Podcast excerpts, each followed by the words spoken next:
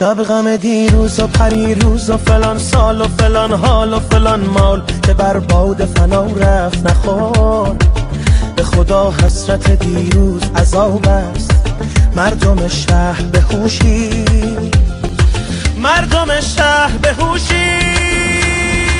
هرچه دارید و ندارید بکوشید و برسید و بخندید. که امشب سر هر کوچه خدا هست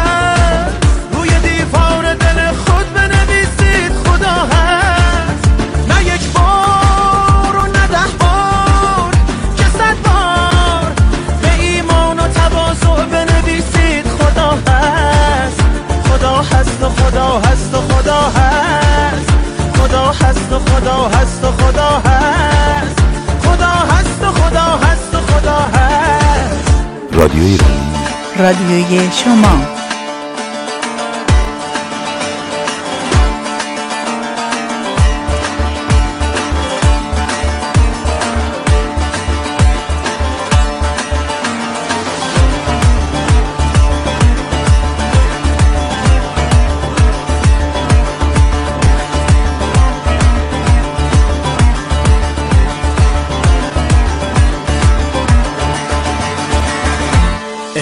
همه میکده را سیر بنوشید.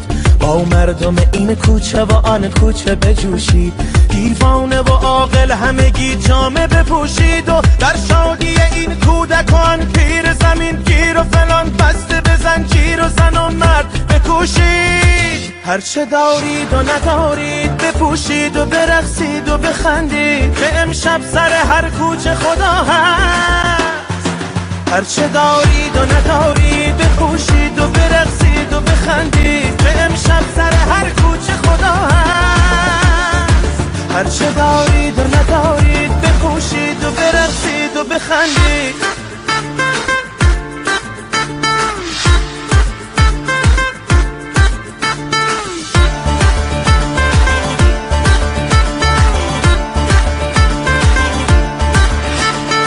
امشب غم دیروز و پریروز و فلان سال و فلان حال و فلان مال که بر باد فنا رفت نخور. به خدا حسرت دیروز عذاب است. مردم شهر به خوشی مردم شهر به هوشی. هرچه دارید و ندارید بپوشید و برقصید و بخندید. که امشب سر هر کوچه خدا هست. هرچه دارید و ندارید بپوشید و برقصید و بخندید که امشب سر هر کوچه خدا هست. هرچه دارید و ندارید بپوشید و برقصید و بخندید. برقصید و بخندید برقصید و بخندید برقصید و بخندید برقصید و بخندید برقصید و بخندید.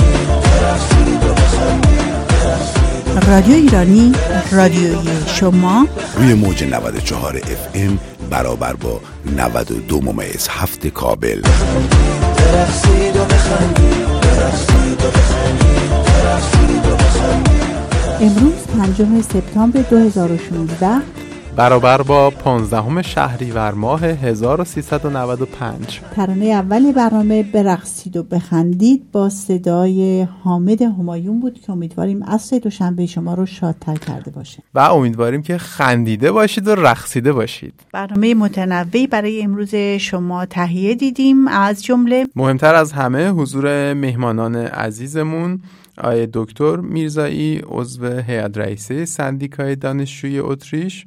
و خانم مگیستر اجدری روانکاو و دو تا از پناهجویانی که زیر نظر و مشاوره ایشون هست. در خدمت شما هستیم.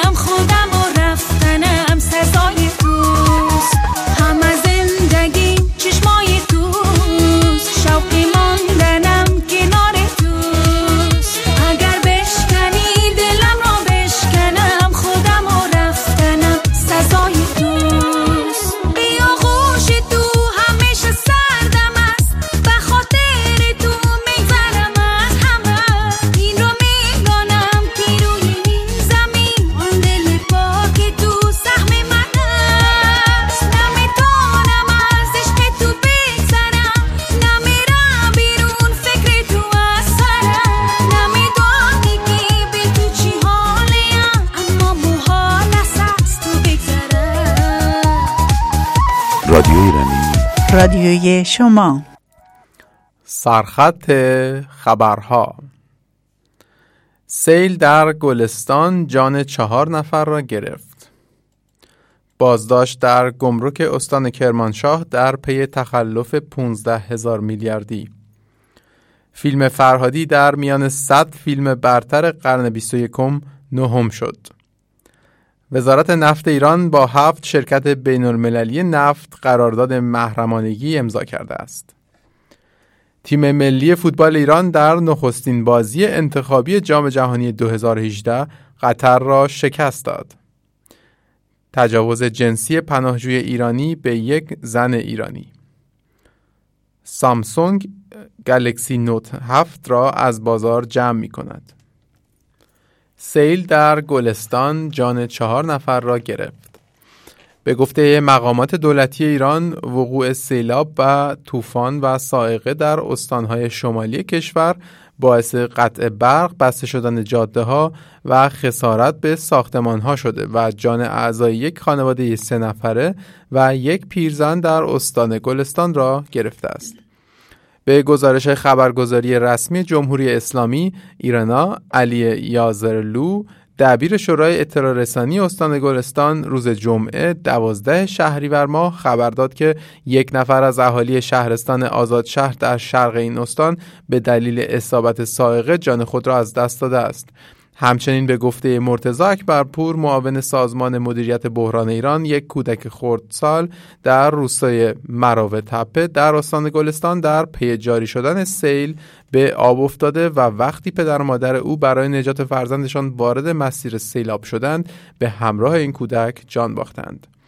به گزارش خبرگزاری دانشجویان ایران ایسنا سیل در شهرستانهای آمول و سوادکوه در استان مازندران و شهرستانهای آستارا، انزلی و تالش در استان گیلان به ساختمانها و تأسیسات زیربنایی خسارت وارد کرده و تعدادی از خودروها نیز در آب ماندند. وقوع سیل در برخی از شهرهای استان شمالی همچنین باعث بسته شدن راهها و وارد شدن خسارت به تأسیسات آب و برق شده است.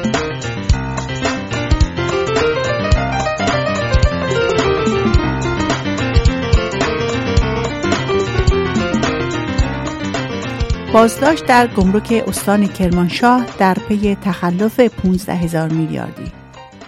در حالی که خبرگزاری تصنیم از بازداشت ده نفر از کارکنان گمرک پرویزخان در استان کرمانشاه و عده دیگر به اتهام تخلف 15 هزار میلیارد تومانی خبر می دهد مدیر این گمرک ضمن تایید دستگیری این افراد گزارش ها از گستردگی تخلفات را گمان زنی می خواند. خبرگزاری تصنیم روز جمعه دوازده شهریور از بازداشت ده نفر از کارکنان گمرک پرویزخان به اتهام همکاری در ورود دو هزار کانتینر کالا به صورت غیرقانونی و تسهیل در قاچاق بیش از 800 تن الکل سفید به داخل کشور خبر داد. این خبرگزاری اعلام کرد که این افراد بیش از 15 میلیارد تومان از حقوق دولتی را تضییع کردند. بر اساس این گزارش این افراد در زندان دیزلاباد کرمانشاه در بازداشت هستند و برای آنان بیش از 200 میلیارد تومان وسیقه در نظر گرفته شده است. مراد محمدی مدیر گمرک پرویزخان اعلام کرد که این تخلفات در سالهای 91 و 92 و در دولت سابق رخ داده و این پرونده با شکایت این گمرک تشکیل شده است.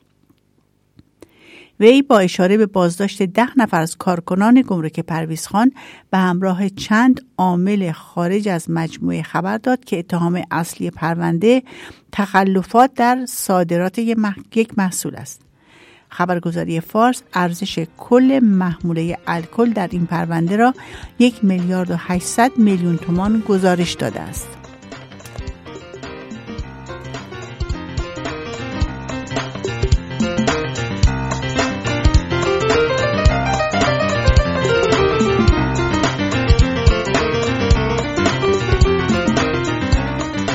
فیلم فرهادی در میان صد فیلم برتر قرن 21 نهم شد.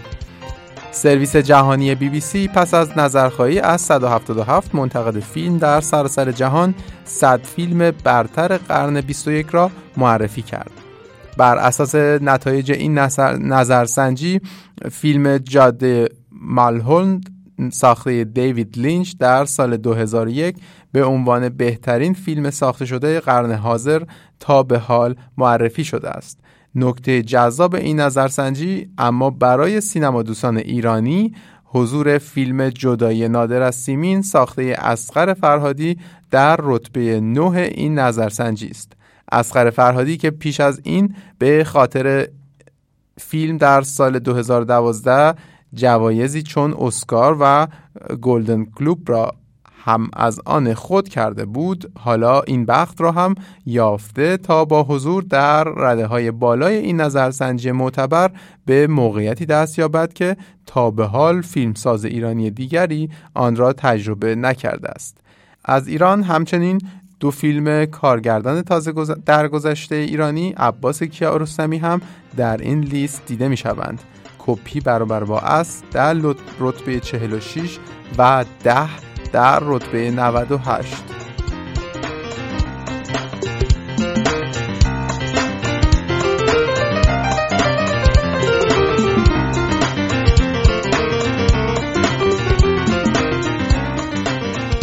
وزارت نفت ایران با هفت شرکت بینالمللی نفت قرارداد محرمانگی امضا کرده است. معاون وزیر نفت و مدیرعامل شرکت ملی نفت ایران روز سهشنبه 9 شهریور گفت که تا کنون هفت قرارداد محرمانگی با شرکت های نفتی بینالمللی با هدف انجام مطالعات مربوط به میدان های نفتی امضا شده است. مدیرعامل شرکت ملی نفت ایران گفت تا کنون با توتال فرانسه، پرتامینای اندونزی، لوک اویل روسیه، زاروبژ نفت روسیه، OMV ی اتریش و وینترشال آلمان قرارداد محرمانگی امضا شده است. امضای این نوع قرارداد هم ارائه اطلاعات تخصصی میادین به شرکت های طرف قرارداد را ممکن می سازد و هم این کمپانی ها را از افشای این اطلاعات باز می دارد. به گزارش خبرگزاری ایرنا وی در یک کنفرانس خبری در تهران گفت که این شرکت ها قرار است نتایج مربوط به مطالعات این میدان ها را در اختیار ما قرار دهند و تعهدی برای ما برای واگذاری توسعه میدان های این شرکت ایجاد نخواهد شد به گفته وی شرکت ملی نفت از طریق امضای این قراردادها از خدمات مشاوره‌ای این شرکت ها برای مطالعه میدان ها استفاده می کند. ایران تا کنون در باره موضوع مطالعات در قراردادهای محرمانگی توضیح نداده است اما یک کارشناس رسمی وزارت نفت ایران هفته گذشته در گفتگو با نشریه گاز طبیعی اروپا گفت که شرکت توتال قرار است موضوع افت فشار در بزرگترین میدان گازی جهان پارس جنوبی را مطالعه کند.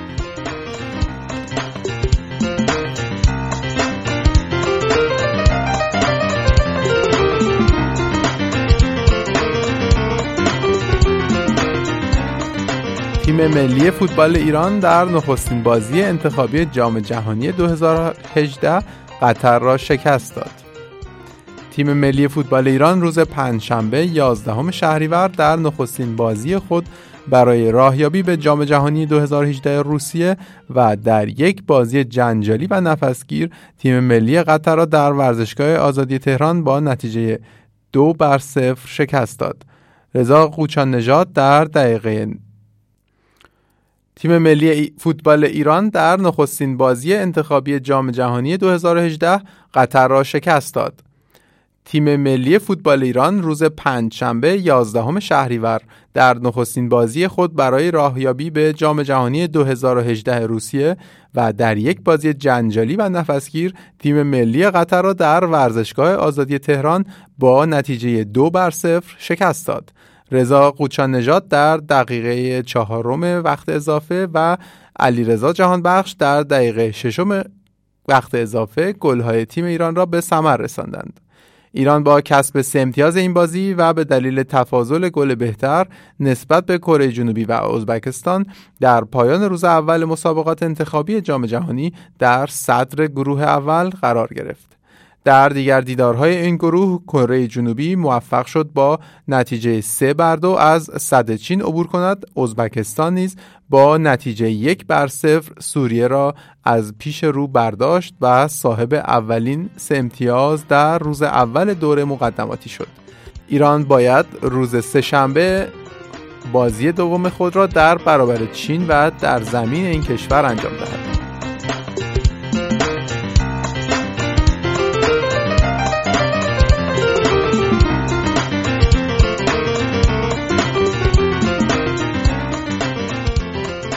تجاوز جنسی پناهجوی ایرانی به یک زن ایرانی. یک پناهجو توسط پلیس اتریش پس از اینکه یک دوچرخه سوار با آنها گزارش داد در مسیر یک زن جیغ و فریاد می‌زند دستگیر شده است. گفته شده است که قربانی تجاوز یک زن ایرانی 34 ساله و متهم به تجاوز نیز یک مرد جوان 25 ساله ایرانی هستند. پلیس پس از گزارش دو شخص سوار به سرعت به محل وقوع جرم حاضر می شود. سایت تلویزیون اتریش ORF نوشته است قربانی 34 ساله تجاوز به کمک مترجم به پلیس می‌گوید متهم ابتدا به او حمله کرده و سپس او را مورد تجاوز جنسی قرار داده است. پس از تحقیقات پلیس محلی مشخص می شود متهم در یک مرکز نگهداری از پناهجویان در نزدیکی محل وقوع جنایت زندگی می کرده است. در گزارش پلیس آمده است و هنگام ارتکاب جرم به شدت مست بوده این اتفاق در اطراف شهر این اتفاق در ایالت کرنتن رخ داده است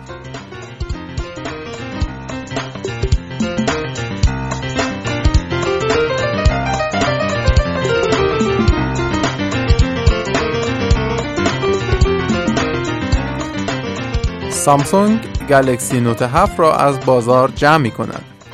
شرکت سامسونگ اعلام کرده تلفن پرفروش گلکسی نوت 7 را به دلیل مشکلات باتری آن از بازار جمع می کند. در آمریکا و کره جنوبی گزارش های درباره آتش گرفتن گوشی هنگام شارژ باتری یا بعد از آن منتشر شده بود. شرکت سامسونگ کره جنوبی گفته مشتریانی که در حال حاضر این گوشی را گرفتند می توانند آن را با یک گوشی نوع دیگر عوض کنند. سامسونگ می‌گوید تشخیص اینکه در میان دو میلیون و 500 هزار گوشی فروخته شده کدام گوشی مشکل دارد دشوار است. کدونگ جین مدیر بخش موبایل شرکت سامسونگ گفته است با وجود آنکه این کار هزینه های زیادی خواهد داشت به خاطر ایمنی مشتریان مجبور به این کار هستند. این شرکت اعلام کرده برای جایگزینی گوشی ها دو هفته زمان لازم دارد. گوشی سامسونگ گلکسی نوت 7 در ده کشور دنیا به بازار آمده و در بعضی جاهای دیگر پیش فروش شده است. باتری این گوشی را شرکت های مختلف تهیه می کنند. شرکت اپل که رقیب اصلی سامسونگ است قرار است به زودی گوشی جدید خود را ارائه کند. رادیو ایرانی رادیوی شما.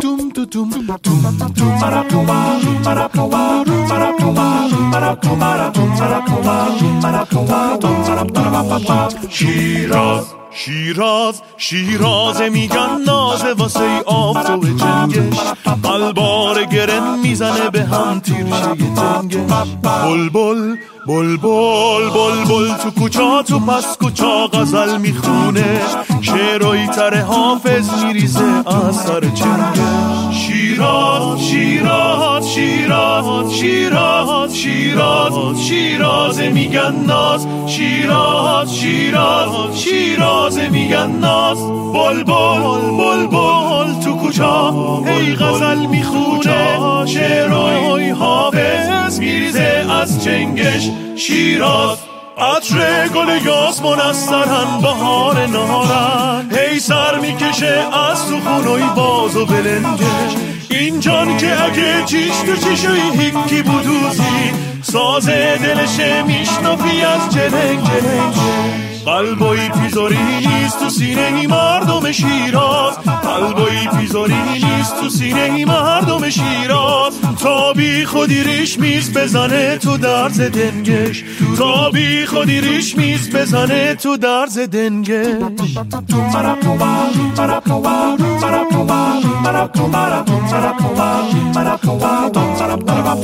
شیراز Malakova, Malakova, Malakova, Malakova, شیرازه میگن نازه واسه ای آفتاب جنگش. قلبار گرن می‌زنه به هم تیرشه تنگش. بل بل بل بل بل بل تو کوچا تو پس کوچا غزل می‌خونه. شعرهای تر حافظ میریزه از سر چنگش. شیراز شیراز شیراز شیراز شیراز شیراز میگن ناز. شیراز شیراز شیراز میگن ناز. بل بل بل بل تو کوچا. هی غزل می‌خونه شعرهای حافظ. میریزه از چنگش شیراز. عطر گل یاسمون از سرن بهار نهارن هی سر می‌کشه از تو خونوی باز و بلنگش این جان که اگه چیش تو چیشوی هیکی بودوزی. سازه دلشه میشنفی از جلنگ جلنگ قلبایی پیزاری نیست تو سینه ای مردم شیراز. قلبایی پیزاری نیست تو سینه ای مردم شیراز. تا بی خودی ریش میز بزنه تو درز دنگش. تا بی خودی ریش میز بزنه تو درز دنگش. شیراز. همطور که شیراز بودیم مهمان برنامه امروزمونم آمدن. خانم مگیست اجدری خیلی مقدم میگم بهتون خوش آمدید سلام. مرسی. و دو دو نفر میهمان با خودشون دارن. اگر میل دارید معرفی کنید و توضیح بدید. بله شاید خودتون می‌خواین اسمتون رو بگین و بچه ها بفهمین سلام من سهنده. سلام من اول فضل هستم. شما از ایران آمدید من از سند ایران تشریف اون شما از افغانستان آمدید. پناهجو هستید اینجا. بله. بفهمید خانم ایسته بله ما از اسوس کیندودورف اومدیم. یه سازمان بین المللی هست که اه، 15 سال در اتریش الان به بچه های که پناهنده هستن زیر سن هستن نوجوانا و کودک کمک می‌کنه سرپرستی می‌کنه. و چون برای اسوس کیندوداف واجب نیست که بچه ها کجا به دنیا اومدن یا دینشون کیه دینشون چی هست یا کجا به دنیا اومدن. هر بچه های حق دارن و واجب به این حقاشون برسن. بله چون کسی نمی‌تونه انتخاب کنه کجا به دنیا بیاد. و چرا به دنیا آمده و فکر می‌کنم من این, با این سازمان رو می‌شناسم. خیلی سازمان خوبی که همه دنیا هم شعبه دارن. درست. تا جایی که امکانش هست. اینا با چی هزینه هاشون رو تامین می‌کنن؟ این سازمان. با هم از. دولت پول می‌گیرن فیادرون دارن هم از مردم. مردم. مردم هم همیاری مردم. بله درست. بله. شما امروز دو تا مهمان با خودتون آوردید که از پناهجویان هستن که این سری آمدن به اتریش. درسته؟ به طوری که من فهمیدم 7 ماه در اتریش هستن. درسته درسته. و زمینی آمدن. هر دو زمینی آمدید؟ بله. بله. ام، چجوری با اینا آشنا میشید؟ چجوری اینا رو میارید توی این پروژه؟ ام، تو اسوس کیندوداف الان در اتریش کلن حدودا 300 تا بچه و کودک یا زیر سن هستن که سرپرست اسوس کیندودورف هستن. در وین من تو برای دو تا ویگه کار می‌کنم. از لحاظ روانکاوی و با این نوجوان ها آشنا میشم اونجا و صحبت هایی داریم. این بچه ها تنها میان. این بچه هایی که شما سرپرستی می‌کنین اونجا سرپرستی می‌کنن شما به طوری می‌کنین بچه ها یا نوجوانی هستن که تنها آمدن؟ تک تنها میان. اصلا ما نمی‌تونیم فکر میشه؟ بکنیم که اصلا تک تنها میان. یعنی بعضیاشون با فامیلشون راه میفتن یا گم میشن یا فامیلشون بعد برگرده مشکلات هست تو راه. اه، بعضیاشون از اول اصلا تنها میان. و شما فکر بکنین کوچکترین کودکی که من دارم ده سالشه. چجوری تونسته تنها ایشون با داییش اومده داییش دوازده ساله. این دوتا پسرها تنها از افغانستان تا اتریش خودشون رو رسوندن. مثلا یه همچین چیزی برام تصورش خیلی مشکله با اینکه برای ما ایرانی این یه چیز معمولی الان سالهای سال مردم مهاجر میشن یا میان بر تحصیل به کشورهای خارج از ایران یا پناهنده میشن. باید خیلی موقعیت خاصی باشه فکر کنم که آدم بچه شو چون من خودم بچه دارم. فکر این که بچه‌مو بدون سرپرستی جایی بدم برام یه چیز غیر ممکنه ولی غیر ممکن وجود نداره. آدم نمی‌دونه اینا در چه موقعیتی هستن. معمولا اینا از جنگ فرار می‌کنن یا اینکه شاخص های دیگه ای هست که اینا باعث میشه خانوادهشون بفرستن. بچه ها رو تنها. ببینین اول بگم که چه عشقی بعد باشه برای این بچه ها و چه خطری بعد باشه برای این بچه ها که اصلا یه مادر پدر حاضر باشن بچه هاشون رو تنها بفرستن. شما به این فکر بکنین که اونجا بعضی مالی هم آسون نیست. یعنی بعد پول جمع بکنن یا قرض کنن تا بتونن به قاچاقچی‌ها اصلا کمک پیدا بشه که اصلا اینا بتونن از مملکت بیان بیرون. یعنی خیلی خیلی سخته بله. براشون این کارو بکنن. و دلیلا خیلی مختلفه همینی که پسرها خیلی مختلفن از چه فامیلی میان از کدوم از دهات میان از شهر. شهر میان اینا خیلی مختلفه و دلیلا هم خیلی مختلفه بعضی موقع سوالای دین هست بعضی موقع واقعا خطر ج- تو افغانستان که بیشتر خطر جون هست برای پسرها به خاطر طالبان و بله. به خاطر جنگ که میبرنتون سربازی یا میبرنتون توی جنگ درسته؟ طالبان بله طالبان نه. رو. نه زیاد این کارا نمی‌کنن طالبان از روی حساب مذهب مذهب و دین می‌گیرن اگه او مذهبی که از خودشان هست نباشه می‌گیرن اذیت می‌کنن سر می‌برن می‌کشن در آره، واقع می‌کشن. یعنی خطر جانی هست براشون که. میان یا میان مدرسه ها جمع می‌کنن کتک می‌زنن بله ویدیوهاش آدم مرتب توی رسانه ها می‌بینه. آره. خانوادتون تنها فرستادن. خانوادتون آره، که تنها. کماکان توی افغانستان زندگی می‌کنن. بله. در قسمت جنگ زده چون یه بخش از افغانستان به طوری که نشون میدن در صلح و دولت داره و همه چی. افغانستان جایی در سوال نیست. کاب... هم. کابل که پایتختش هست هر روز انتحار میشه. بله. زیاد نفر کشته میشه. افغانستان جایش ما تا نشیندم زیاد امنیت باشه مزا- مزار شریف هسته یکم امنیت داره ولی بازم اونجا طالبان میاد نفران رو دزدن انتحاری چیزی میشه شاید به همین دلیلی که. بیشتر پسرا میان بیرون من دختر خیلی کم دیدم یا اینکه م، چیزشو ترسشون خیلی زیاده از این خب راه. حمایت برای دختر اصلا سختره دختر رو توی بله. روی راه بفرستین خب خیلی چیزا می‌تونه پیش بیاد برای دختر از برای پسر شاید هم اینم یه دلیل باشه من فکر بیشتر این چیز فانتزی خودشونه چون برای پسرم همون اتفاقات می‌تونه بیفته. می‌تونن مورد آزار جنسی قرار بگیرن می‌تونن خیلی اتفاقات می‌تونه برشون بیفته. فکر نکنم فرقی شاید از کنار گود صحبت کردن ما این ور نشستیم. نه منتها خب فرهنگی هم هست دیگه که پسر مثلا مخصوصا پسر اول یا پسر بزرگ برای فامیل مثلا افغانی بیشتر واجب تره یا می‌تونه واجب تر باشه. که زندگی بهتری برای خودش درست کنه. درست. م. شما دلتون می‌خواد چی بشه که جنگ تموم بشه؟ فکر می‌کنین چی, کار- چی باید بشه؟ چه باید بشه؟ دولت مردای افغانستان یکم به فکر آبادیش باشن نه به فکر جیبشان باشن. دیگه هر کشور سرش تو کار خودش باشن فکر می‌کنین در تقصیر. دولت افغانستان. هم دولت افغانستان هم دیگه کشورهایی که منابع افغانستان رو می‌خوان. بله بله. برمیگردیم به پروژه که شما دارید. من یادم هست که در برنامه انجمن پزشکان باشه با دوتا آقایونی که همراهتون هستن آشنا شدیم و اونجا یه پروژه رو معرفی کردید که خیلی جالب بود. ممکن هموطنان بخوان با این پروژه همکاری بکنن. بله خیلی خوشحال میشم اگه هموطنا بخوان همکاری بکنم با این پروژه. پروژه اینی که اسوس کیندودوف اه، الان دنبال فامیلیای میگرده که حاضرن سرپرستی بکنن از این پسرای اه، پناهندگی یعنی واجب اینه که آدم تو خونش یه جایی یه اتاقی داشته باشه برای ایشون و حاضر باشه که سرپرستی بکنه یه کمکی بکنه. از لازم مالی هم یه کمکی اسوس کیندودورف به این فامیلایی که حاضرن کمک بکنن می‌کنه. یعنی هزینه بچه ها رو میده یه مبلغ مشخصیه. چقدر بود مبلغش؟ حدودا 700 یورو هست. منتها من لینک در ماه. براتون در ماه.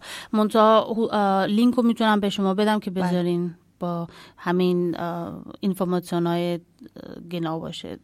مثل یک میهمانیه که تا بچه ها به 18 سال برسن یا اینکه باید ب... می‌تونن بمونن تا یه درسشون تموم بشه یا؟ تا 18 ساله. بعد از 18 سال بعد ما صحبت بشه که چجوری می‌تونه کمکی بعد از بالا سن باشه. بله. به ببخشید سوالی که می‌خواستم. می‌تونن این خانواده که سرپرستی رو قبول می‌کنن انتخاب کنن بچه در چه سنی باشه که قبول بکنن؟ بله می‌تونن اول اینجوری شروع میشه که آشنا میشن با یه بچه که ما پیشنهاد می‌کنیم برای فامیل. یعنی اول رئیس این پروژه با فامیل آشنا میشه بعدا دنبال یه بچه میگرده که به این فامیل بخوره با همدیگه آشنا میشن صحبت های میشه همدیگه رو می‌بینن اگه هر دوتاشون خواستن اون وقت می‌تونه این پروژه شروع بشه بله خیلی پروژه خوبیه شاید خیلی از هموطنان تمایل داشته باشن یا. بچه نداشته باشن یا یه دونه داشته باشن امیدوارم. یه بچه بیاد که همبازی بچهشون باشه یا درست. بیشتر داشته باشن یه دونه زیادتر یا کمتر خوشحالشون بکنه. خیلی پروژه جالبی ما دربارش توی سایت هم می نویسیم اطلاعاتی که شما بفرستید که خودشون بعد می‌تونن مستقیم با کینددورف تماس بگیرن یا با شما تماس یا با بگیرن. من یا با کیندودورف من براتون می‌نویسم. همه کنتاکتا رو خیلی خوشحال میشم و امیدوارم کسی پیدا بشه که کمک بکنه. رادیو ایرانی. رادیوی شما.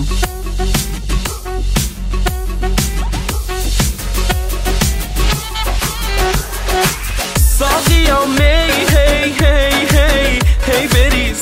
بنویس گر که نرقصم گل مندی بنویس. ساقیا پیک پیک پیک پیک. پیک بریز.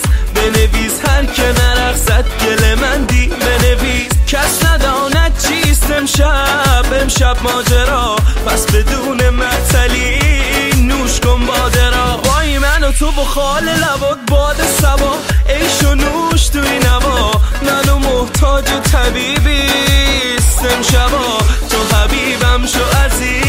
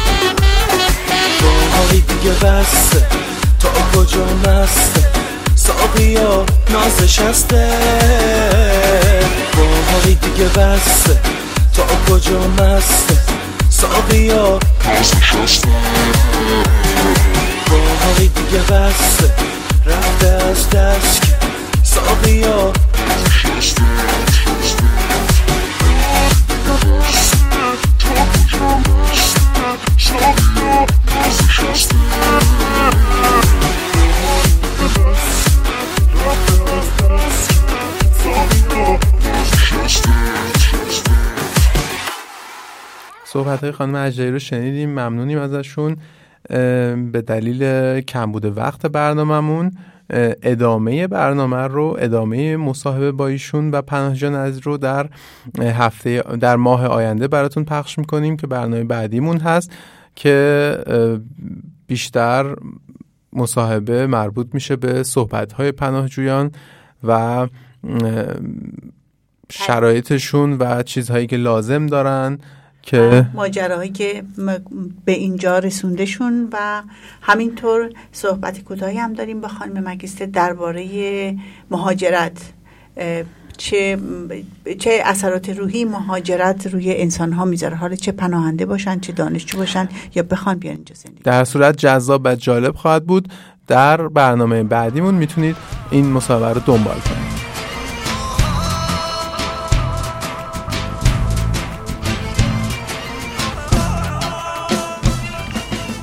سلام عرض می‌کنم خدمت مهمان برنامه آقای دکتر میرزایی. به برنامه ما خوش آمدید. تشکر می‌کنم. بنده هم خدمت شما سلام دارم. بریم مستقیم سر سوالاتی که آمده اگه موافق. بفرمایید بله.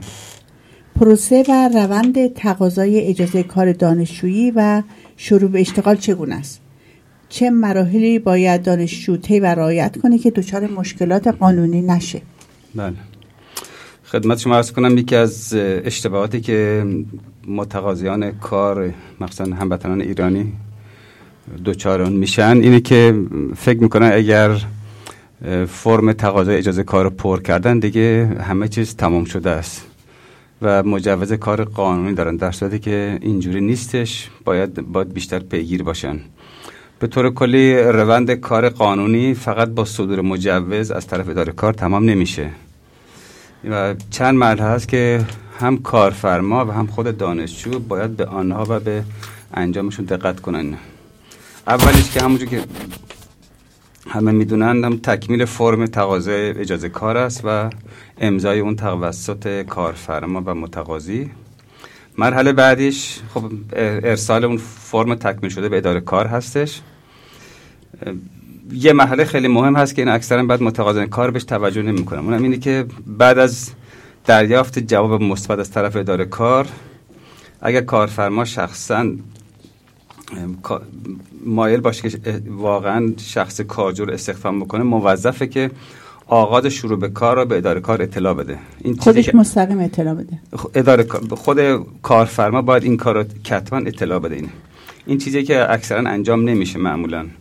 و فرم مخصوص اعلام به اداره کار هم بعد از اینکه جواب مثبت اومد زمینه خود اون جواب مثبت هستش اینا. حالا چنانچه کارفرما قبول استخدام و آغاز اشتغال دانشجو رو به اداره کار اطلاع ندهد در واقع دانشجو به طور غیرقانونی مشغول به کار شده. در این ارتباط هم خیلی متاسفانه تجربه تلخ داشتن که معمولا اداره پلیس مهاجرین و اتباع خارجی از طریق بیمه تامین اجتماعی مطلع میشه و شخص کارجو رو با اینکه اداره کار بهشون جواب مثبت داده اکثرا توبیخ می‌کنه و در مراحل بعدی اگر کسی عکس عمل نشون نده معمولا جریمه می‌کنه یکی حکم اخراج صادر می‌کنن من سوالی واسم پیش اومد که نمی‌دونم اشتباه می‌کنم یا تو همون فرم که کارفرما پر می‌کنه که بفرستیم به AMS اداره کار که هست اسمش به شفتیگون به ویلیگونگ تاریخ شروع کار ذکر نشده قید نشده تو همون فرم؟ تاریخ شروع کار کارفرما اعلام می‌کنه که ما از چه زمانی کارجو رو می‌خوایم استخدامش کنیم. ولی اینکه بعدا که مجوز کار صادر شده به دست کارفرما رسید باز اون موقع یا تو خود فرم ممکنه جایی باشه. قبلا اینجوری بود که یه جای خالی داشت که باید باز کارفرما مهر می‌زد. میگه من به طور واقعی از امروز یا از فلان روز این شخص رو استخدام کردم. اونو باید مسترد کنم به اداره کار. بعد تو بعضی فرما من دیدم که کلان یه برگه جداگانه داره. که یعنی خود اجازه کار دست کارفرما و دست کارجو میمونه. برگه جداگانه به اداره کار اعلام میشه. فکر می‌کنین چرا کارفرما اینو اطلاع نمیده؟ دلش نمی‌خواد یا نمی‌رسه اطلاع بده به عدم اطلاع از این موضوع. اینا خیلی این اشتباه رو می‌کنن. فکر می‌کنن که وقتی اداره کار مجوز صادر کردی که همه مسئله حل شده است. کارجو باید خودش دنبال کارش باشه. هم کارفرما هم کارجو باید دنبال مسئله باشن. بله داخل پرانتز. حتی گاهن کارفرما گفته که من شما رو 20 ساعت در هفته استخدام می‌کنم و این سو تفاهم پیش اومده که برای کارجو که بله 20 ساعت در هفته حتما شامل بیمه و کار نیمه وقت هست و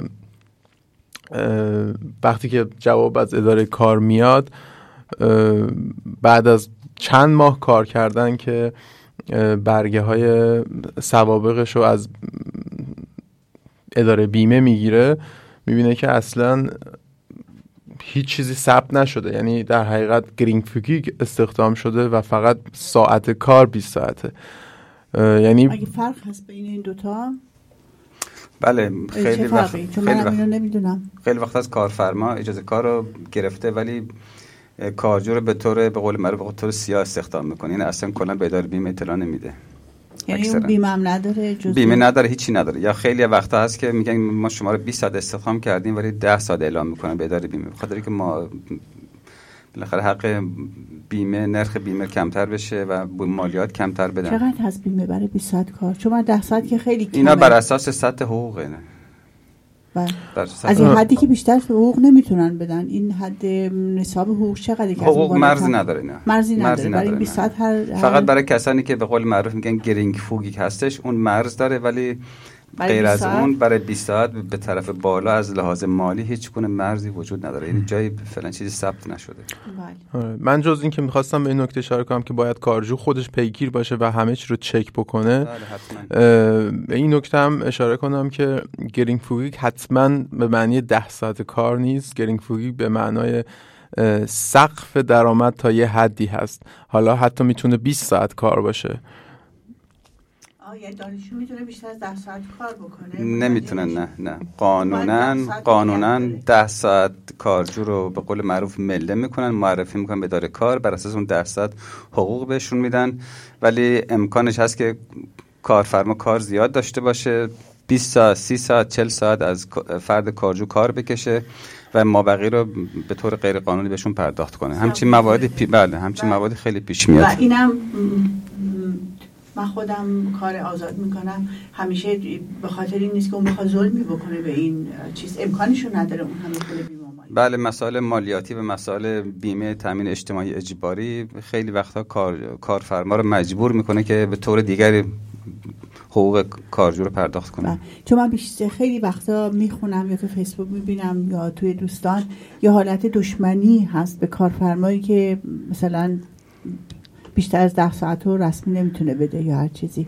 این این فرهنگ به نظر شما درسته که باشه؟ این دشمنی که اونو دشمن ببینن یا اینکه خب این اشتباس به نظر من. چون هر دو طرف در واقع به میل خودشون کار کارفرما مایل به استخدام هست. کارجو مایل به قبول انجام کار هست و بقیه مسائل دیگه مربوط به خود کارفرما میشه. که توانایی مالی تا چه حدی داشته باشه. برای پرداخت مالیات برای پرداخت بیمه تامین اجتماعی و غیره. سال بعدی دوست عزیزی هست که برامون پیغام داده. من کارشناس پرستاری در ایران هستم و در اتریش دنبال کار میگردم. در جواب این دوست عزیز باید گفت که حداقل دو راه وجود داره برای ایشون که بخوان اقدام کنن. راه اولش اینه که مستقیم به سفارت اتریش در ایران مراجعه کنن و تقاضای ویزای شش ماهه کار بدن در برای اتریش. بعد وقتی وارد اتریش شدن در طول 6 ماه اقامت می‌تونن به بیمارستان ها کلینیک های, درم... کلینیک های درمانی یا مراکز جو...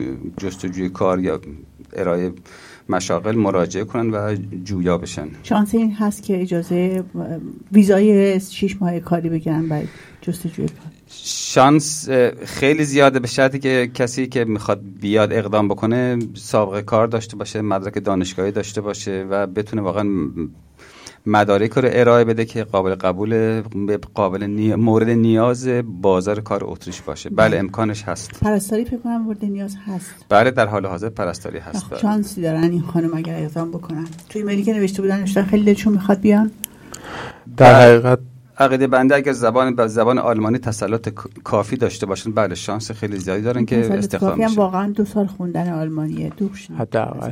و برای گرفتن این شیش ماه که ویزای کار هست یک لیست مشخصی هست در اداره مهاجرت که کار کسی که دنبال این ویزا هست بر اساس گزینه هایی که تو این لیست ذکر شده امتیازاتی می‌گیره که امتیاز مورد نظر رو اگر کسب کنه می‌تونه این ویزا رو بگیره. ما دقیقا می‌خواستم همین رو بگم ما این لینک رو می‌ذاریم توی سایت. ببخشید صدا لیبان قاطی صحبت می‌ذاریم توی سایت و خودتون می‌تونید برآورد کنید که آیا امتیاز کافی رو به دست خواهید آورد برای این ویزای 6 ماهه جستجوی کار یا خیر. بله کاملا صحیح. فرمودین ولی به هر حال خود سفارت اتریش هم اطلاعات کامل در اختیار متقاضیان می‌ذاره که تحت چه شرایطی می‌تونن تقاضای ویزای شش ماهه جستجوی کار بدن. بله. این یه راهش بود. راه دوم که این هموطن ما خودشون شخصا قبل از اینکه بخوام به سفارت اتریش در ایران مراجعه بکنن خودشون با بیمارستان ها مؤسسات بهداشتی و سلامتی و کلا جاهایی که مایل به استخدامشون هستن مکاتبه کنند و قرارداد چیزی اگر کسی مؤسسه مرکزی مایل به استخدام ایشون شد خود اون مؤسسه یا مرکز می‌تونه برای این شخص کارجو بدون که ایشون خودشون در اتریش باشن به اداره کار و اداره اقامت مراجعه کنن و تقاضای اقامت کاری کارت قرمز سفید قرمز براشون بدن این شانس چقدر برای هم چیزی؟ اگر کار اگر کارفرما پیدا بکنند و همونجور که همکار شما فرمودن امتیازهای دیگر را هم داشته باشن شانس خیلی زیاده. بله. که البته تاکید می‌کنم آشنایی به زبان آلمانی دارای امتیاز خیلی خیلی بالایی است. مخصوصا برای کار در بیمارستان ها برای کار در مراکز بهداشتی برای مراقبت های پزشکی زبان آلمانی خیلی خیلی خیلی مهم است و از امتیاز بالای برخورده است.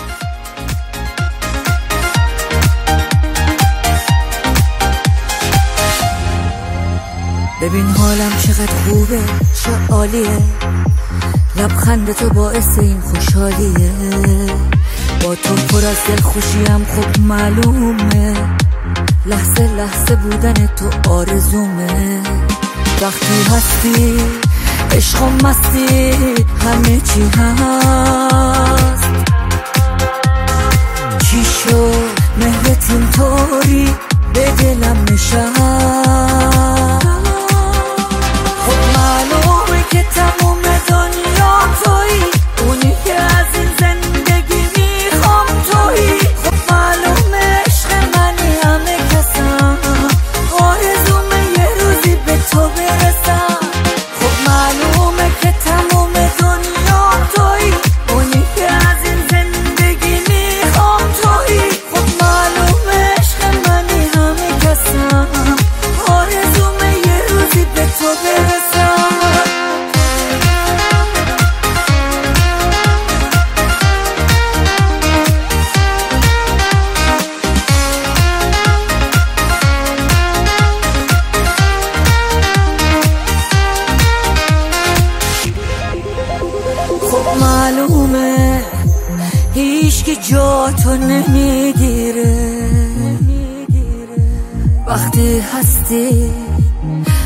غم دنیا یادم میره.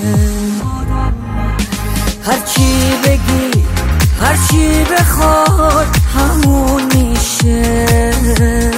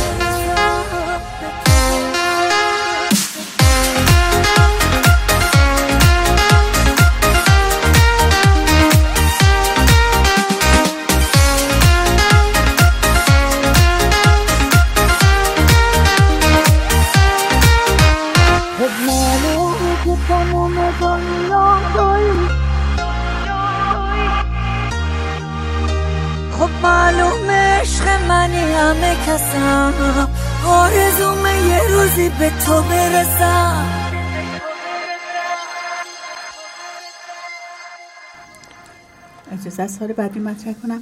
بله بفهم یکی از دوستان نوشتن 20 سال هست سابقه کار در business و بخش فروش کارخانه دارم. دنبال کار در اتریش هستم. می‌خواستم بدونم فرصت کاری وجود دارد برای من. ولی باز هم در این زمینه جواب فکر می‌کنم مثلا سوال جواب سوال قبلی باشه. بله. یعنی باید به سفارت مراجعه کنن بپرسن یا اینکه مستقیما با مراکزی که مایل به استخدام نیروی کار خارجی هستن مستقیم تماس برقرار کنن و کتبی یا با ایمیل یا غیره یا از طریق کسانی که در اتریش می‌شناسن.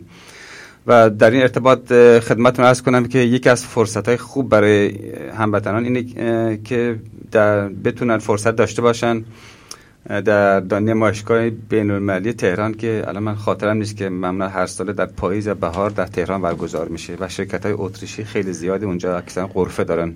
بله. پیشنهاد می‌کنم مراجعه کنن به اونجا ببینن از طریق سفارت اتریش شاید بشه تاریخاشو متوجه شد بپرسن. از طریق شرکت در نمایشگاه بین المللی تهران و آشنایی با غرفه های کشور اتریش می‌تونن با شرکت ها و به کمپانی های اتریشی ارتباط برقرار کن و اطلاعات بیشتر داشته باشن. بله. بله در حقیقت دوستان عزیزی که سوال می‌کنند که در رشته تخصص دارن و دنبال کار هستن آیا فرصت کاری وجود داره؟ طبق قوانین کار و مسائل قانونی کسی نمی‌تونه جوابگوی شما باشه چون اه، کسی که توی اون رشته نیست و توی تو اون تخصص نیست نمی‌دونه که مثلا بخش فروش کارخانه توی اتریش رونق داره یا نه؟ و به نکته خیلی خوبی آقای دکتر مثل همیشه اشاره کردن بهترین کار شرکت شما در نمایشگاه ها و برقراری ارتباط با افرادی که در این سنف همکاری دارند هست. و خودتون فقط می‌تونید در این زمینه تلاش کنید و کس دیگه ای نمی‌تونه کمک کنه. الان توی اینترنت خیلی چیزا رو میشه تحقیق کرد پرسید ایمیل نوشت. بله بله. و مهمترین چیز اینجا این که شما زبان رو بدونین بتونین با این شرکت ها یا با اداره بله. کار اتریش اه، مکاتبه داشته باشین. دقیقا پیرو در تکمیل فرما شده. شما ما در برنامه رادیوی قبلی هم خدمت شنوندگان رادیو عرض کردیم که تمام تصوراتی که در جاهای دیگه دارن و تجربیاتی که در جاهای دیگه دارن و سیستم های کاری که در جاهای دیگه دارن و کسب کردن اونها رو نمیشه یک به یک در اتریش پیاده کرد. بهتره که بیان و با سیستم کار اینجا با فرهنگ کاری اینجا آشنا بشن یا طریق نمایشگاه ها یا طریق کسانی که می‌شناسن یا طریق مطالعه. و سیستم سیستمی که بهش عادت کردن باش کار می‌کنن با سیستم و فرهنگ کاری اینجا در واقع ادغامش کنن. تکمیلش بله. کنن هر کشوری با کشور. من موقع که بار میرم ایران رو برمیگردم تعجب می‌کنم که اقتصاد ایران میچرخه. بله. نحوه کار شاید دوره من باشن که کار جدی هیچ وقت نیست به اون شدتی که توی کشورهای اروپا هست. سعی میفرمایید. می‌تونیم بگیم که در واقع کار هست ولی هر فرد کارجو باید شرایطش رو داشته باشه تا بتونه استخدام بشه. یک رو تجربه شخصی که با دوستان صحبت می‌کنم کسی که تو ایران نتونه پیشرفت بکنه اینجا شانسش خیلی کمتره. دقیقاً مگه اینکه بخوان بله. محیطشون عوض بله. کنن. یعنی به خاطر بهتر پول در بردن اتریش جای همچین بله. چیزی نیست. اتریش کار زیاد و درآمد کم نسبت به کاری که تو ایران آدم می‌کنه. اگه کسی تو ایران از پس خودش بر نیاد شانسش اینجا معجزه است به یک طریق بله و زمان خیلی خیلی بیشتری می‌بره تا که شخص بتونه به اون چیزی که می‌خواد برسه. بله ولی آدم موفق همه جا موفق. بله این جمله کاملا آدم موفق همه جا موفقه. و در کل با صرف نظر از کیفیت کار در ایران سیستم کاری و احتیاجات بازار کار در هر کشوری بنا به صنعتش و معادنش متفاوته. آقای دکتر سال بعدی. من رتبه اول دانشگاه نجف آباد در رشته آیتی هستم. معدلم 19 و ترم 4 هستم. می‌خواستم بدونم امکان تحصیل رایگان در خارج از کشور برای من وجود داره و اگر امکانش هست شرایطش چطوریه؟ بله. در جواب میشه گفت اگر منظور این هموطن ما از خارج کشور اتریش هست که باید گفت که امکان تحصیل رایگان در اتریش نیست. یعنی دانشگاه ها داره شهری تحصیلی هستند. من یه تعجب می‌کنم. دوستان قبل از که سوالا رو بفرستید بد نیست که سایت رو بخونید.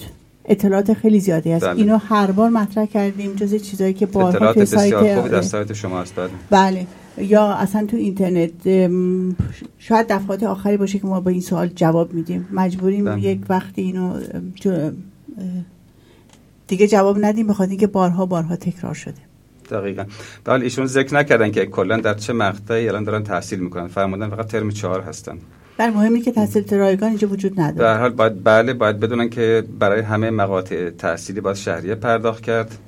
حالا امکانش هست که در مقطع دکترا در کشور اتریش برای بعضی از رشته ها کمک هزینه وجود داشته باشد ولی هیچ گونه تضمینی وجود نداره و از قبل هم نمیشه گفت که کی کجا و برای چه رشته بورسیه یا به قول معروف فاند وجود داره. اینی که روی مسئله کسی از قبل حساب نکنه. بله دقیقا.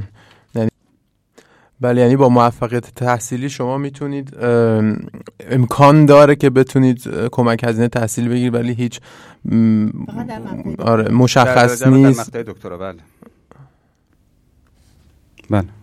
سوال بعدی این هست که معمولا چه زمانی طول می‌کشه تا جواز کار دانشجویی صادر شه؟ یه سوالی من داشتم این اتوماتیک صادر میشه یا اینکه. بعد خودشون دنبالش ولی؟ جواب مشخصی نداره یه مدت- مدتی بود در از یک هفته جواب جواب صادر می‌کردن الان تجربه که تجربه عملی که خود متقاضیان کار دارن اینه که معمولا از زمانی که شما فرم تقاضای اجازه کار رو به اداره کار تحویل میدین معمولا بین 6 هفته تا تا حتی تا چهار ماه می‌تونه طول بکشه و باید خودشون باید اقدام کنن باید منتظر جواب موند. بله کار اجازه کار برای دانشجویان نخواهد خیر فعلا قانون اتریش اینجوری نیست که اتوماتیک باشه. یعنی باید کارفرما پیدا کنن کارفرما برشون تقاضای کار بده. بله. و جوابش جواب مثبتش بین 6 هفته الی 4 ماه می‌تونه طول چون بکشه ایشون نوشتن از زمان ورود دانشجو فکر کنم تصور اینو شاید دارن که موقع که وارد اتریش میشن اینا اتوماتیک این کاملا تصور. اشتباهیه. کاملا تصور اشتباهیه چون از زمان ورود اولا که باید ثبت نام بکنن دانشجو بشن. حالا در آلمان اینجوری هست که وقتی کسی که دانشجو شد وقتی کارت اقامت دانشجو رو می‌گیرن اون اتوماتیک بلا شرط اجازه ورود به بازار کار دارن. در اتریش اینجوری نیست. در اتریش اجازه کار مشروط دارن یعنی که باید کارفرما پیدا کنن جایی پیدا کنن کارفرمای حقیقی یا حقوقی پیدا کنن که مایل به استخدامشون باشه. بله. این جانب عباس نتاج. امیدوارم که نه، فامیلتون رو این جانب عباس نتاج. امیدوارم که فامیلتون رو درست خونده باشم.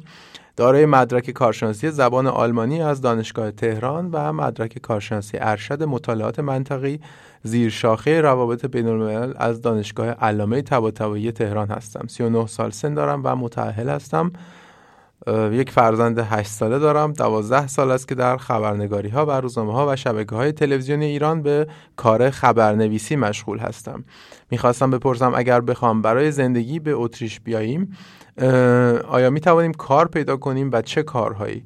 همچنین برای سه نفرمان چقدر پول باید در حساب پسنداز بگذاریم تا بتوانیم به ویزا تا بتوانیم ویزا بگیریم؟ زبان آلمانی هنگام مراجعه به سفارت برای ویزا احتیاج داریم به دو آیا به مدرک آیا کار خبر برای ما که در حوزه انگلیسی فعالیت کرده و سابقه داریم پیدا می شود؟ بله سوال خیلی جامعی است به این هموطن هم پیشنهاد می‌کنیم قبل از که به طور کلی بخوان برنامه‌ریزی جامع برای سفر به خارج بکنن و کلا شرایط زندگیشون در ایران به هم بزنن باز از طریق سفارت اتریش یا تقاضای ویزای شش ماهه برای جستجوی کار بدن و خودشون وارد اتریش بشن و تحقیق کنن. یا اینکه مستقیما با شبکه های دانشگاهی رادیو تلویزیونی و رسانه دیگر مکاتبه کنند و جویای اطلاعات بشن. حالا ایشون فرمودن در مورد زبان آلمانی برای ارائه به سفارت اتریش و اگر اینطوری که نوشتن فرمودن که مدرک کارشناسی ارشد مدرک کارشناسی زبان آلمانی دارن.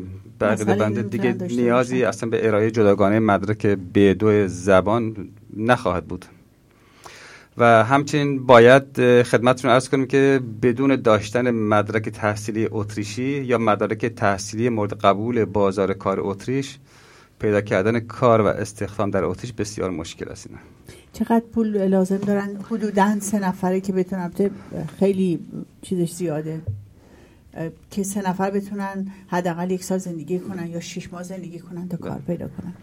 برای گرفتن اجازه کار به طور رسمی برای خان... برای یک فردی که غیر دانشجو هستش قانون یه مبلغی تعیین کرده حدود بالای 2300 یورو. یه برای یک نفر. که بتونن بله برای یک نفر یا یک خانواده. برای کلا برای کسی که تقاضا بله. کار میده. ولی به طور کلی برای کسی که الان در نتوس یا یعنی خالص یا اینکه با مالیات و همه چی 2000 اینا اینا خ... ناخالص بله. یعنی با مالیات و غیره.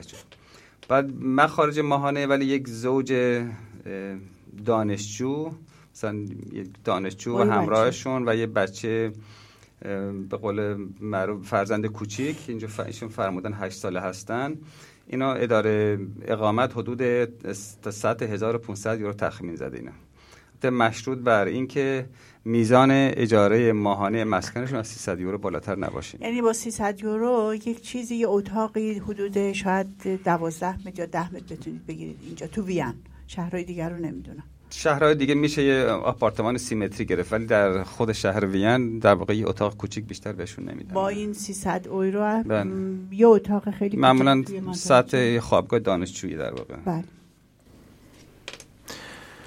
سال بعدی اینه که من کارشناسی حسابداری دارم با ده سال سابقه کار در حوزه حسابداری فروش می‌خوام برای ارشد ارشد همین رشته اقدام کنم. می‌خواستم میزان پذیرش و بازار کار رشته خودم رو در اتریش بدونم و اینکه چقدر طول می‌کشه تا یک دانشجو بتونه مشغول به کار بشه. آیا درآمد کار دانشجویی کفا و هزینه دانشجو رو میده؟ از میزان ساپورت های دانشگاه می‌خوام بدونم و از شما سپاس گذارم. بله. ایشون این هموطن به هر حال اگر در همین رشته و مقطع مورد نظرشون در ایران مشغول به تحصیل نباشند و هر صورت موفق به گرفتن پذیرش تحصیلی از دانشگاه دولت اتریش نخواهند شد. یعنی اول تو ایران باید پذیرش دانش داشته باشن دانشجو باشن, باشن. بله بله دوم اینی که تا مدارکشون در اتریش معادل سازی دانشگاهی نشه باز مشکل خواهند داشت و موفق به ورود به بازار کار در همین رشته نخواهند شد. اینم یه مشکل دومه در واقع. و در جوابهای سوالات بعدیشونی که خدمتتون عرض کنیم که دانشگاه اتریش هیچ دانشجویی را ساپورت مالی نمی کنند برعکس دانشجو باید هزینه کنه باید هزینه پرداخت کنم بله, بله. مگر اینکه همونجور که در جواب سوالای قبلی خدمتتون عرض کردم در مقطع دکترا مشغول به تحصیل باشن که اون هم به صورت پروژه‌ای ممکن است و تاکید بر ممکن است و شاید بورسیه وجود داشته باشه. این سوالم بارها و بارها و بارها جواب دادیم و توی سایت نوشته شده توی تمام برنامه‌ای که شما اینجا حضور داشتید تقریبا تو همه برنامه هست. به دوستان توصیه می‌کنیم قبل از نوشتن سوالاشون به این, به این سرویس های کسب مراجعه بله مراجعه کنن. کسب اطلاعات کنن بله. البته با در طول مقطع کارشناسی یا کارشناسی ارشد با موفقیت های تحصیلی گاهن موقعیت هایی برای کمک هزینه تحصیلی هست ولی به هیچ عنوان روش نمی‌تونید حساب بکنید. به هیچ وجه هیچ تضمینی وجود نداره. بله. هیچ تضمینی وجود نداره. رادیو ایرانی. رادیوی شما. همه از دور میشنیدم بغز دریا تو صدامه. همشون به هم می‌گفتن غم دنیا تو نگامه. همه درهاشونو بستن. همه درهاشونو بستن. boy.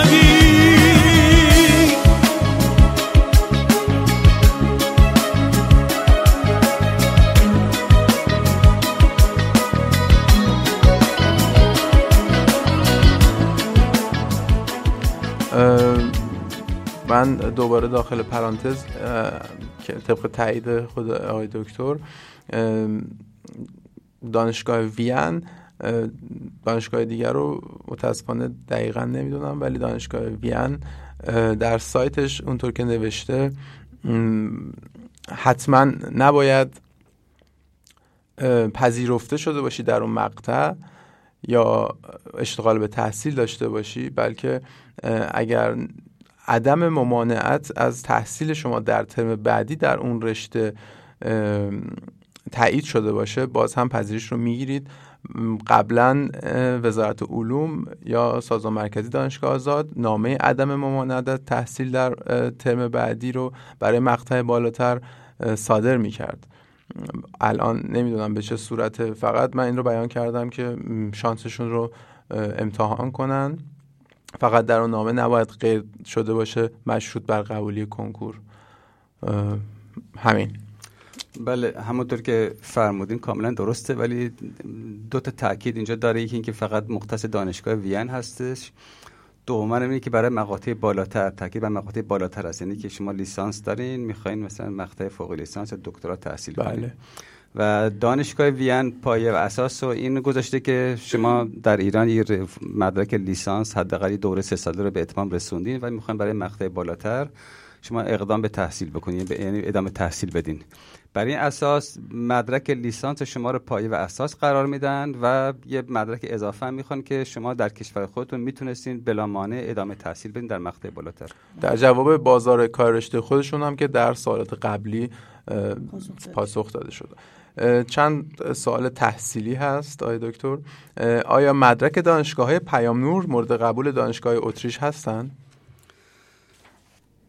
بله در جواب این سال باید گفت که هم آری و هم نه. تا الان اینجوری بوده که دانشگاه های کشور اتریش مخصوصا دانشگاه دولتی مدارک تحصیلی دانشجویانی را که از طریق آزمون و کنکور وارد دانشگاه های پیام نور می شدند تا به امروز قبول کردن. چه فرقی داره دانشگاه پیام نور با بقیه؟ خیلی از دانشگاه هست که دیگه شما نیاز به کنکور ندارین گنجایش دارن. بله شما می‌تونید برید ثبت نام کنین. اینا رو معمولا دانشگاه خیلی قبول نمی‌کنن. بله.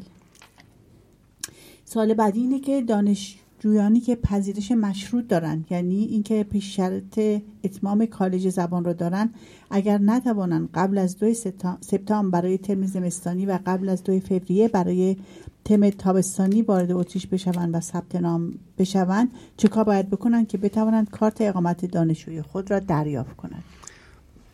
در این زمینه تنها راهی که وجود داره و میشه پیشنهاد کرد به هموطنان عزیز و متقاضیان تحصیل اینه که می‌تونیم بگیم اینها باید بعد از دریافت جواب مثبت اقامت دانشجویی تاریخ ورود خودشون رو به تاخیر بیندازن. چون که سفارت وقتی که اقامت دانشجوی یک یک دانشجو صادر میشه و به دانشجو اعلام می‌کنن که شما اقامت دانشجویی گرفتین و می‌تونین برای ویزای ورود به اتریش اقدام بکنین. می‌پرسن که از چه تاریخی و از کی می‌خواین وارد اتریش بشین.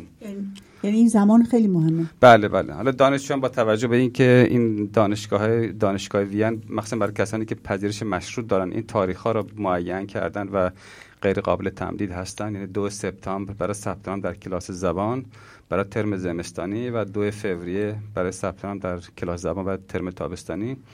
از اونجایی که به هیچ وجه این تاریخ ها رو تمدید نمی‌کنن بهتر خود متقاضی خود دانشجو در نظر بگیره که کی می‌تونه وارد وین بشه و متناسب با این تاریخ ها می‌تونن تاریخ ورودشون به اتریش رو به صفت اعلام کنن که از همون تاریخ ها یا قبل از اون تاریخ ها تاریخ ویزای ورود زده بشه که وقت کافی داشته باشن وارد بشن و کارشون انجام بدن یعنی باید از ایران همه این نقشاشون درست کنن یه برنامه درست دقیقا. کنن بیان بله. بله. اضافه بله. می‌کنم که این این شرط مخصوص فعلا مخصوص دانشجویان دانشگاه شهر وین هستش دانشگاه دیگه نمی‌دونیم فعلا ما اطلاعی نداریم و کسی هم تا الان مشکلی نداشتیم بله شاید بهتر باشه. یه سالی بر من پیش اومد که برای دانشهایی که خارج از وین هستن اقدام بکنن. شانسشون بیشتر میشه؟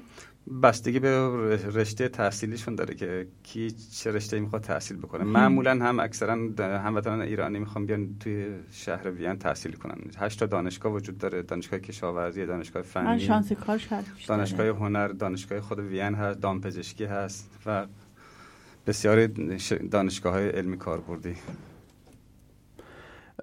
آیا کسانی که با ویزای توریستی وارد اتریش شده و سپس پذیرش تحصیلی دریافت می کند می توانند در داخل اتریش تقاضای اقامت تحصیلی بدن؟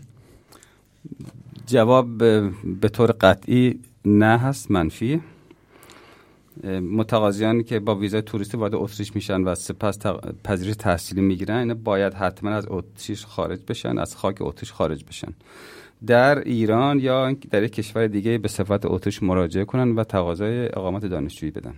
الان متوجه نشدم. اینجا می‌تونن تقاضای پذیرش بدن؟ موقعی با ویزای توریستی هستن؟ الان هموطنانی هستن که قبلا تقاضای پذیرش دادن و با بله و با ویزای توریستی اینجا هستن. حالا بله.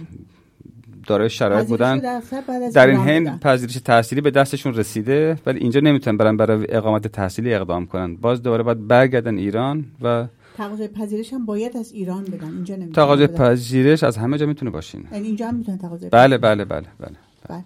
برای پذیرش از همه جا میشه اقدام کرد ولی برای اقامت دانشجویی برای بار. اول باید از خارج از خاک اتریش باشه که در مورد هموطنان ایرانی در درجه اول کسانی که در ایران فارغ التحصیل شدن و تقاضای پذیرش میدن باید به سفارت اتریش در تهران مراجعه کنند بله بله. یکی از سوالات اینه که کدام اتباع غیر اروپایی یا اتباع ایرانی نیاز به اجازه کار در اتریش ندارن و می‌تونن کار کنن به طور کلی میشه گفت کلیه خارجی ها و ایرانی هایی که در اتریش اروپا دارای حقوق شهروندی هستند نیاز به اجازه به دریافت اجازه کار مجزا از اداره کار ندارند. حالا سوال پیش میاد که چه کسانی دارای حقوق شهروندی هستند یا می‌شوند؟ این چند کاتگوری به قول معروف وجود داره که یکی هست اه، پناهندگان رسمی کسانی که یعنی گذرنامه پناهندگی دارن اینا دارای حقوق شهروندی هستن نیاز به اجازه کار ندارن. رده بعدی متأهلین با یک تبعه اتریشی یا اروپایی هستند که نیاز به اجازه کار ندارن. بعد فرزند خواندگان اتباع اتریشی هستند که اجا- نیاز به اجازه کار مجزا ندارند و همچنین کسانی که تابعیت اتریش و اروپا را دریافت کردند. اینا دارای حقوق شهروندی هستند و نیازی به اجازه کار و پر کردن فرم اجازه کار و اعلام به اداره کار ندارن. آقای دکتر میرزایی ام، سوالات خیلی زیادی اومده بود که همه شبیه بود. برای همینم ما این سری رو انتخاب کرده بودیم که خدمتون فرستادیم. تشکر فراوان از تشریف فرمایی شما اینجا. پیامی دارید برای اینا که از ایران می‌خوان بیان. دیسیپلینشون چجوری باشه؟ بندم تشکر. می‌کنم از دعوت شما خیلی خیلی ممنون که اجازه دارم در برنامه رادیو شما باشم من تنها پیشنهادی که به هموطنان عزیز دانشجویان جوان می‌تونم بکنم همینه که در برنامه های قبلی هم خیلی تاکید کردیم روش و خود شما هم تاکید کردین اینه که زبان آلمانی رو از داخل ایران یاد بگیرن زبان خیلی بهشون کمک می‌کنه که هم بتونن در تحصیل موفق باشن هم بتونن. اینجا دوست و آشنا پیدا بکنن بتونن با جامعه فرهنگ اتریش آشنا بشن یا, آلمان آشنا بشن و کار پیدا کنن. و کار پیدا کنن و موفقتر به تحصیل خودشون شروع کنن یعنی زندگی اینجا بدون زبان آلمانی خیلی تاثیرات روحی خیلی زیادی داره. روند پیشرفتشون خیلی خیلی کند خواهد بود و با مخارج خیلی زیادی همراه خواهد و این بود. باعث افسردگی میشه. باعث چون جوان بله،. هستن بله که بله. میان دوست دارن درس بخونن آینده بهتر درست کنن. این سرمایه گذاری رو تو ایران با خود برای خودتون بکنید. دقیقا دقیقا. امیدوارم که همه موفق و سلامت باشن. اصل شما بخیر. خدا. نگهدار. خدا نگهدارت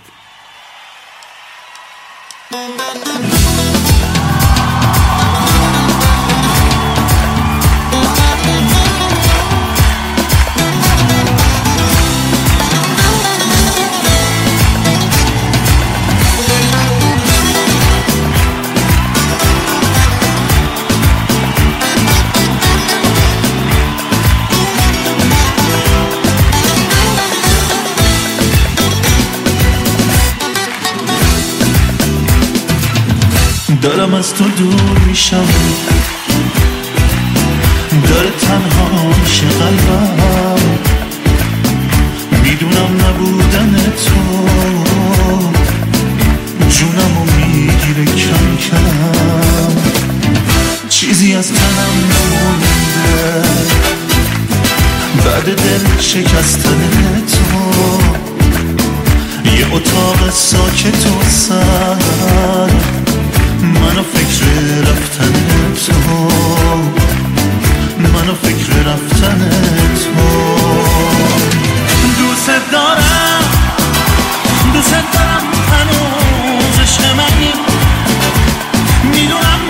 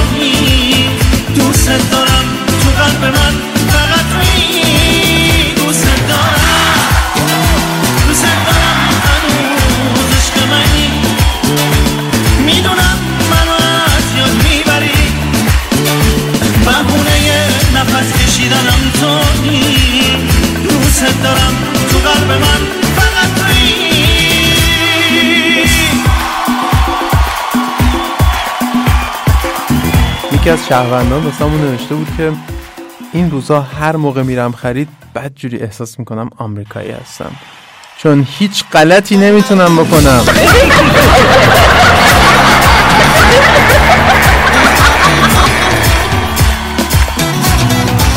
آقای فضول به البرده رئیس آژانس انرژی هسته‌ای میگه تو واقعا دکتر هستی؟ با افتخار میگه بله من دکتر هستم. یه بعد بعد تو آژانس کار می‌کنی.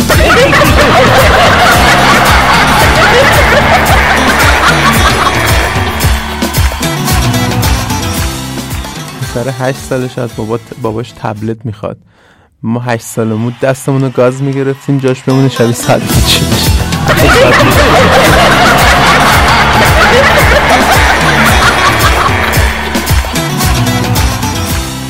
منطق پدر و مادر از تحصیل در دانشگاه.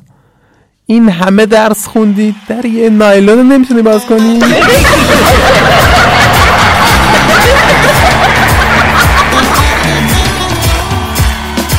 یه نکته رو بگم خدمتتون. خدمتتون دوستایی که معتقدن جوکامون خونکه والا بابا بعضی جوکا رو اصلا از خونکیش باید خندید. یعنی اصلا باورت نمیشه که این جوک انقدر خونک تعریف شده. و همینطور اگه شما جوک بهتر بلدید بر ما بفرستید. یا ضبط کنید بفرستید یا نوشته بفرستید. ما اینجا اجراش می‌کنیم. خبرهایی که اینجا خونده شد و مطالب از سایت رادیو فردا بی بی سی همشهری و سایت ایرانیان اتریش ایرانی پونک راته بود. چند تا برنامه مهم هست که خدمتون میگم. فیلم لبوی داغ تهران فیلمی از هوشنگ الهیاری و تام داریوش الهیاری. در تاریخ 6 یولی 2016 با حضور دکتر الهیاری و تام داریوش الهیاری پسر ایشون در وین روی اکران رفت برای اولین بار و همکنون در بسیاری از سینماهای اتریش هم اکران شده. ما گزارشی از این برنامه گزارش تصویری تهیه کردیم که می‌تونید در مجله ما که 15 سپتامبر در بازار میاد. در این درباره این فیلم بخونید و من به همه این فیلم رو پیشنهاد میدم. خودم دیدم. خیلی فیلم زیبایی هستش. و برنامه از گروه هنری سیمرغ.